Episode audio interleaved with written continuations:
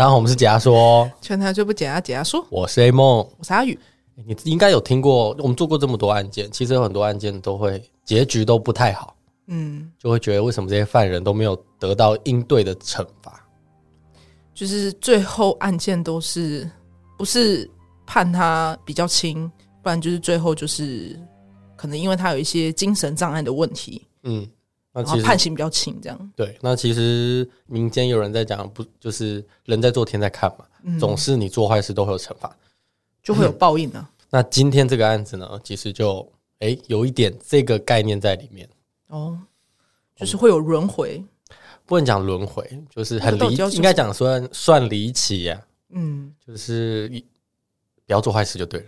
嗯，这次案件其实蛮残忍的，他才国中就。经历了很残忍的性侵、虐待，然后痛殴。嗯，你说这个事件的女受害者主角对，然后被最后就被杀害这样。那我们就进入这次的案件——竹东少女命案。这个案子呢，发生在二零一五年的五月十八凌晨。这个时候呢，新竹消防局接到了一通报案电话。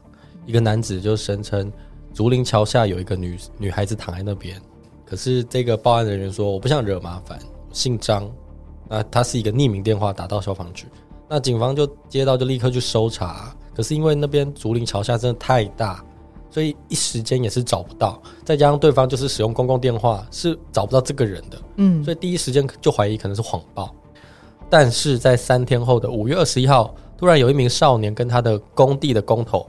去警察局报案，说在竹林桥下发现尸体。嗯、那警方就去寻找嘛，的确就在新竹竹东镇的河滨公园竹林大桥下面正下方的旁边的一个草丛中间有个凹洞，发现了一具尸体。那是一个少女沉尸在那边，下半身有明显烧焦的痕迹，全身伤痕累累，头部上方严重出血，然后头部的顶端有严重的重击痕迹，那也是她的致命伤。那双手几乎被殴打成整个都是瘀伤啊，然后也有被凌虐跟性侵。可是仔细想说，奇怪啊，怎么可能少年跟那个一个工地师傅会刚好就看到？因为他藏在草丛里面嘛。然后就询问他们是为什么会发现，他们就说其实他们也不是突然发现的，他们是一路找寻线索才找到这的。为什么要找线索呢？对，为什么要去找那个线索？就很奇怪啊。然后就问嘛。然后原来是那个少年说他在网咖有认识一个谢姓女子，嗯、有跟他讲说，就在跟他炫耀说，哈、哦，我们杀了人啊，我们杀了一个邱小妹这样。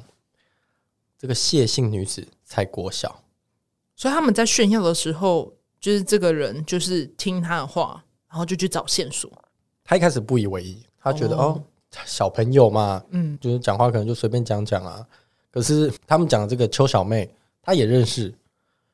可是讲完之后，的确，他们本来就在网咖网咖见面嘛。哎、欸，礼拜一也没来，礼拜二也没来，那就哎、欸、奇怪啦。他就立刻赶快就跟他的工地老板讲，嗯，然后工地老板就哎呀，因为跟这个邱小妹的爸爸也认识，所以去学校询问说，哎、欸，那他有来上课吗？的确，就连续三天都没有来上课啊。那他爸怎么都没有报警？他爸有在找，可是就找不到。哦，那他们就的确没来上课，然后他就赶快觉得，哎、欸，竹林桥下可能真的有什么东西。嗯，那赶快去找，然后找了一番之后，就找到这个尸体。那我现在讲一下这个死者好了，邱、嗯、小妹，她有轻度的智能障碍，嗯，十四岁，在新竹的某国二读书。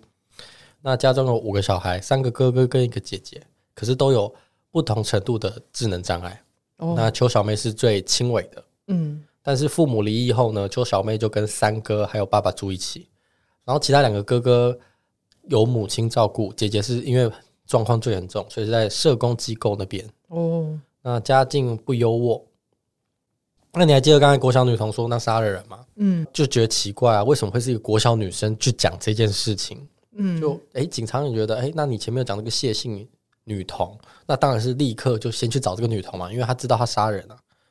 那这个谢姓女童找到之后，他就说哦，因为邱小妹昨天晚上就已经被做掉了，是他的叔叔把她打死，丢在草丛里，在竹林的桥下。哎，叔叔是谁？这个谢姓女童表示是一个叫阿雄叔叔的，名字叫林春雄。警方一听林春雄，该不会是那个冥王林春雄？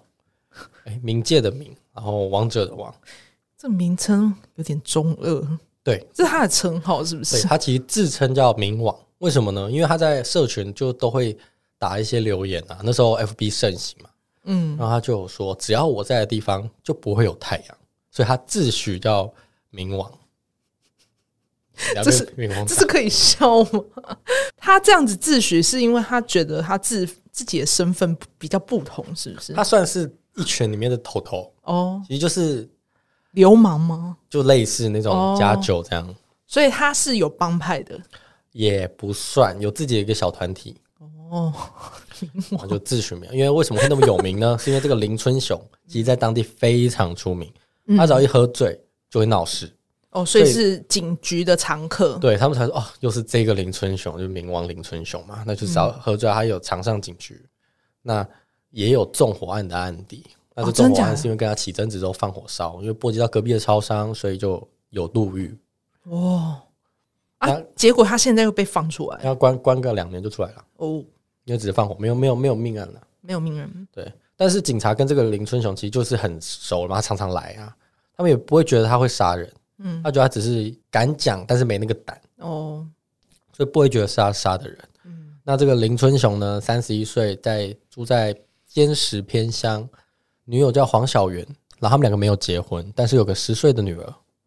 那平时这个林春雄呢，就喜欢跟几个朋友啊，这陈陈泽鲁、何文轩跟古志强，就是混成一群，就是小、哦、小团体啦，就是兄弟啦啊，对啦，兄弟啦，对啦，兄弟一起啦。然后他们呢是到处打零工，但是他们就是不是积极的人。打零工通常是会打一个阶段嘛，就是可能一两一两个礼拜、三个礼拜。那他们打零工是去那种工地，是不是？对吧、啊？就各种啊，其实都有。那可是他们只要一领到钱，他们就不管后面的档期了，就会消失，然后去唱歌喝酒、哦。就是一拿到钱就想玩呐、啊。对，然后喝酒呢就会闹事，就一直这样轮回、轮回、轮回、轮回。然后都是那种啊，就是那个冥王就会说，喝完酒就说：“我挺谁？我挺谁？”那我就打他。这样、哦、听起来，这些人真的一群八加九哎。其实这个警察局呢，有个警员跟他同乡，嗯，但也是就因为同乡会比较熟嘛。然后在五月二十号呢，就是在这个邱小妹被发现的前一天，嗯，这警员没有跟他一起做那种好兄弟，只是同乡哦，同乡就是住在一起，然后他们发现哦，原来同乡，所以会比较熟啊，毕竟都来自同一个地方，哦、嗯。然后呢，五月二十号就是在邱小妹被发现的前一天，他其实就有遇到这个林春雄，他跑到他们就是乡就那个村落的那个隔壁 KTV 唱歌，嗯。那结果这个林春雄就问这个警员说：“哎，你们分局有没有找我啊？”然后后面呢，这个警员才想起来说：“嗯，对，为什么他当初要问我这个？因为他当时是回他说，干嘛找你？你又没做什么，就是没有犯案什么之类的。我们为什么要找你？做就做做好做事就不会找你了。然后后面原来是因为他已经犯完案了，他只是在探口风。那你还记得那个国小女生吧？嗯，薛姓女童，她对案件的细节是记得是清清楚楚，因为警察就有问他嘛，他就有交代。总共呢有五个人，再加上林春雄的女友。”跟那个女童，这个谢姓女童，还有另外一个曾姓女童，一起把这个邱小妹带到竹林桥大桥下犯案。嗯，那警察就听着他的线索就去追查，去查那个监视器。哎，的确看到他们，他们把邱小妹从网咖带走。那警有证据了嘛？警员就立刻去逮捕林春雄，就整团人就对了。嗯，那立刻就是被捕。到警局之后呢，林春雄不算配合，就问什么都说没有。那其余的五个人呢，也立刻逮捕归案。嗯，然后他们就是供称，就是哦，他就是头，就是林春雄叫我们做的。可是林春雄是矢口否认说没有啊，没有，都没有这回事，装傻。嗯，那为什么这五个大人再加上两个小朋友会把这个邱小妹打成这样，性侵哦、凌虐哦，还有被石头砸的痕迹？通常要到这么严重的，啊，一定是有利益上的纠纷嘛。然后警方就往下追查嘛，然后才发现。其实是口角冲突，因为当年是 FB 盛行，他们很常跑网咖，就是玩 FB。那邱小妹的就有在某个留言串骂脏话，因为其实当天呢、是邱小妹跟这个谢姓女童有冲突，有口角冲突。嗯、这个谢姓女童呢跑去打小报告，跟这个林春雄还有他女朋友说：“哦，邱小妹骂你们呢，邱小妹有骂，呃，特别是骂你女朋友哦。”骂黄小云，然后骂脏话，这样。但其实这个留言串呢，其实没有明讲是林春雄，嗯，就他只是在某一个留言串他不是在林春雄的版面这样。所以他只是因为网络上留言，然后就把邱小妹抓来。呃，对，那五个共犯呢也是同步表示，对，的确就是这样。然后他们是为了大嫂被骂，所以要就其实就是黄小云，大嫂被骂要帮林春雄出气啊，所以才教训邱小妹。可是没有想到会闹出人命。但是你说邱小妹怎么可能跟林春雄就是有这么密切的交集？有点夸张哎，因为只是网络上他自己都没有去证实，然后就把人抓来打。嗯。就很奇怪啊，就是他们怎么有会有这么密切的联络，甚至是被抓来打，那就是在就往下追查嘛。那其实邱小妹家庭环境不好，嗯，刚才有讲兄弟姐妹都有身心障碍手册嘛，嗯，而他们是住在没水没电的房子，是那种已经被法院查封喽，嗯，他们把那封条撕开住进去，所以是真的断水断电，什么都没有的那种。然后，所以他才会去一下课就去网咖，因为网咖只要点一杯饮料就可以坐一整天。嗯，然后他就会跟他自己身边的好朋友啊，五六个啊，一起进网咖。那因为正值国中嘛，的确就需要这种同侪生活，所以他就会流连在那边。那的确就会因此认识了谢姓女童跟另外一个曾姓女童。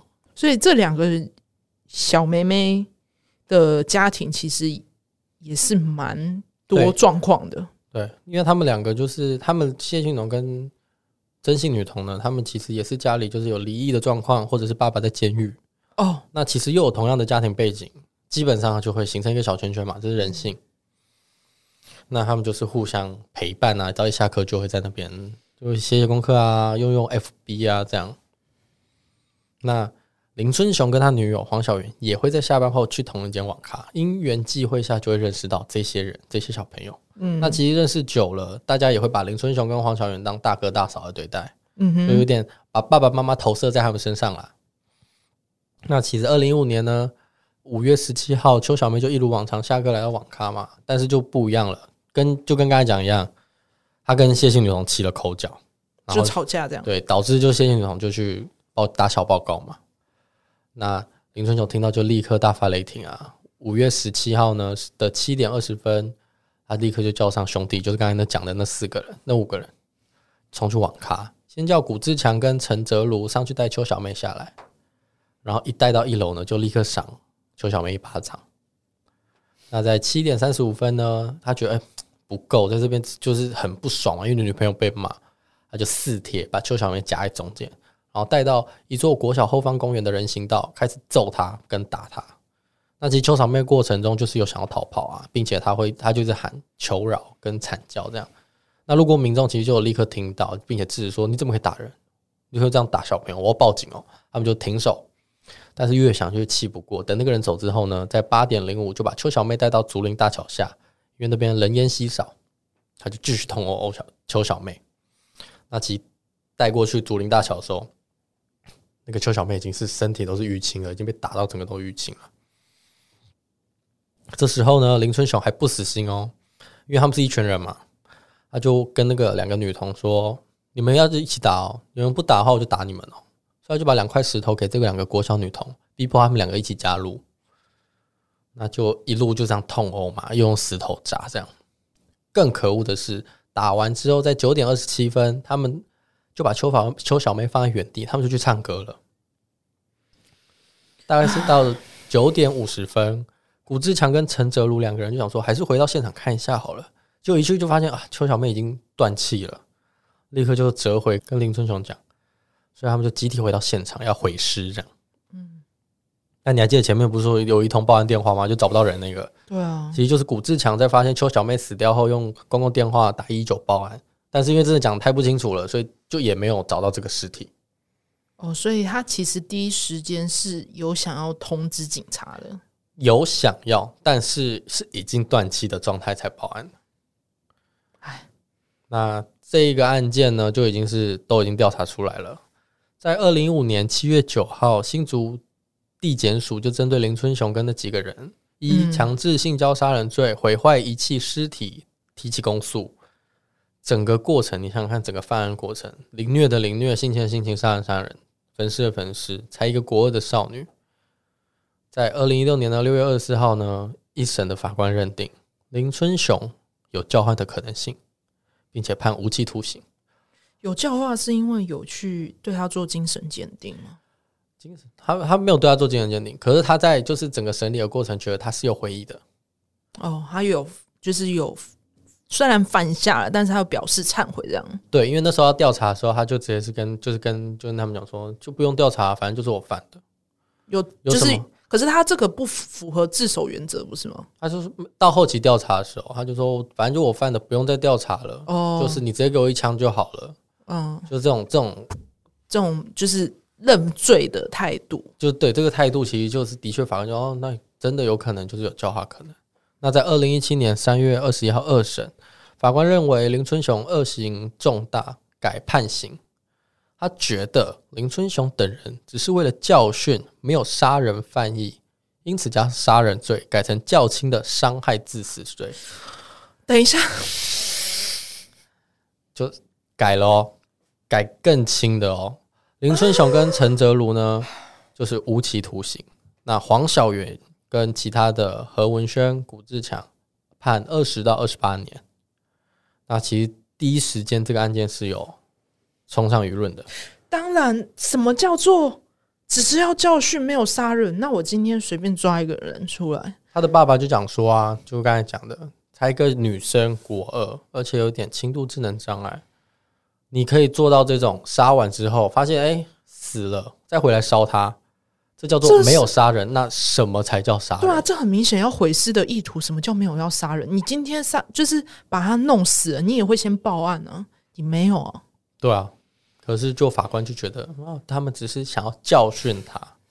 那这时候舆论的风头嘛，二零一八年呢八月八号，跟一审、跟二审做出了改判，他们。其实他们就是因为第一时间是烧到最前方，就大家都知道这个案件。这样，法官就认为主嫌林春雄被捕后不见悔意，依照加重强制性交杀人罪判处死刑。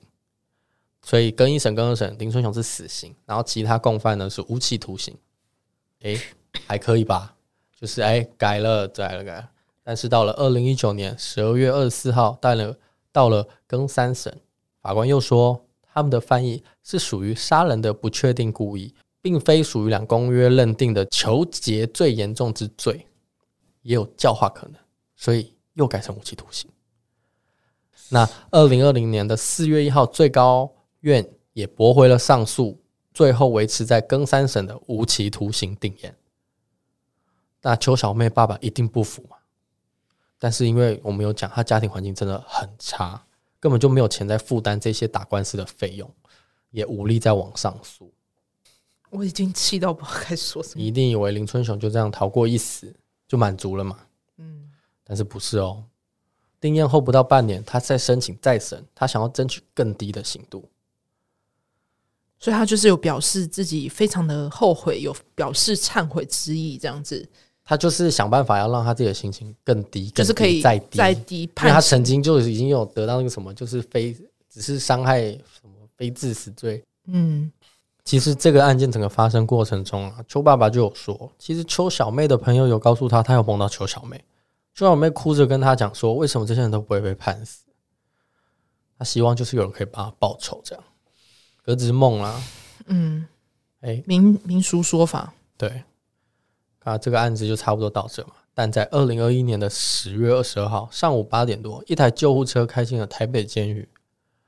无期定谳后的一年半，这天原本好端端的林春雄，他刚吃完早餐要去工厂工作，突然一阵晕眩，四肢无力，冒冷汗，就倒在地上，立刻送到医院，但最后宣告不治，死因是心跳休止，就是所谓的暴毙。哦，神奇的是，服刑期间林春雄没有任何就诊记录哦，健康也是没有任何状况哦，所以他。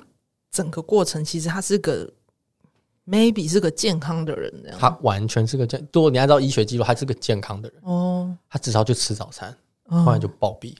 哇！啊，为什么会这样？就留给听众去猜了。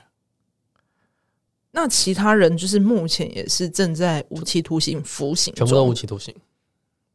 你是希望一个一个暴毙？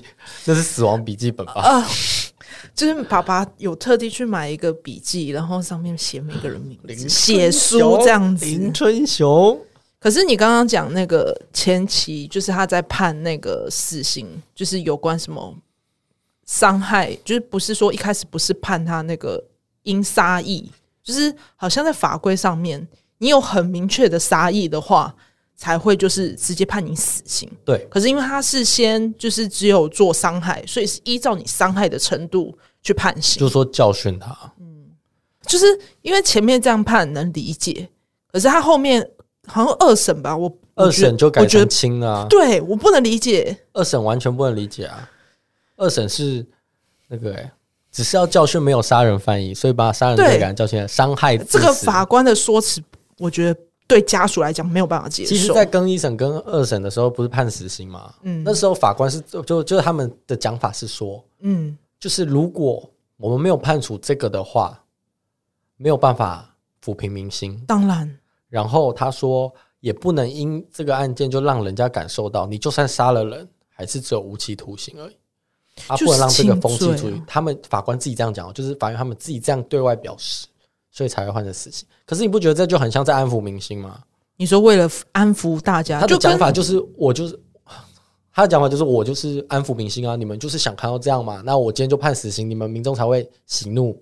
他是这样讲的，我跟大家讲哦。你说要抚吗？我听的时候觉得说这虽然是死刑，可是就是那你看到了三审，有可能 maybe 法官就觉得哦，你这个判决是判判决为了安抚民心，所以不公正。对，所以三审。就会改判，啊，就是就是他就又改判轻刑。可是所有的死刑都会是先，如果依照判决书去看的话，其实很多都会先是依照他这个人的行为去决定他到底是不是受死刑，还是就是只有伤害罪这样子。可是这个人的明显行为就是他今天伤害他，已经伤害到死了，但你还是没有判他死刑的话。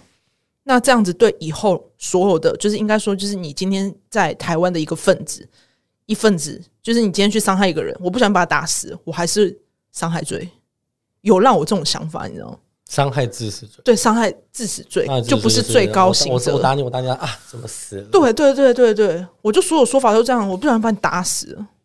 虽然他最后是暴毙，可是不得不说，法官最后还是全部还是无期徒刑啊。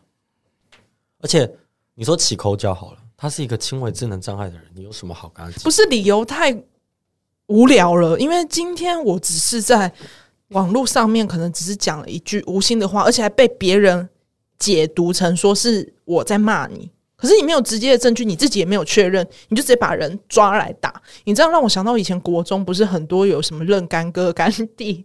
对，就是有这种情况，就是是啊，他然后他们就会聚集在那个国中的门口，然后就是要围堵其中一个人，可能他喜欢我朋友的女朋友什么之类的，就把那个男的抓来打他。哦，常常有这种情况。以前我们高中也有，就好像是什么讲话很白目的男生，然后我看到现场在楼梯口，那女生就赏那个男生，把用力赏，就等那个男生进来教室的时候，他的脸右边是整个肿起来。嗯。因为那个男那个女生就叫他这种，就是也有在混的男朋友站在旁边，然后他就在现场，女生一直赏，一直赏，一直赏，狂赏猛赏那种，可怕。以前真的好像比较多这种，就是群聚风气，就是国中一定会有一群人，就是堵在你国中门口。不然你有没有很常听到以前别的学校说，我要叫叉叉国中的那个那个学长来打你这样子？就林春雄也三十一岁了，有必要这样跟一个国二的女生？没有，因为有些人不会因为他的年纪增长，跟他的智商或他的价值观，并不会因为随着年纪增长而有所成长。主要其实是为什么他们这群人会一直暴打他？像我们不刚才讲的嘛？他们就属于一个大哥大嫂存在嘛，群体意识。对，他们是头头嘛。嗯，那今天大嫂被你惹到我，而且对，主要重点是大嫂被骂了。那其他在下面的人怎么会觉得说，怎么可以放过他呢？你骂大嫂，所以他们就会打他。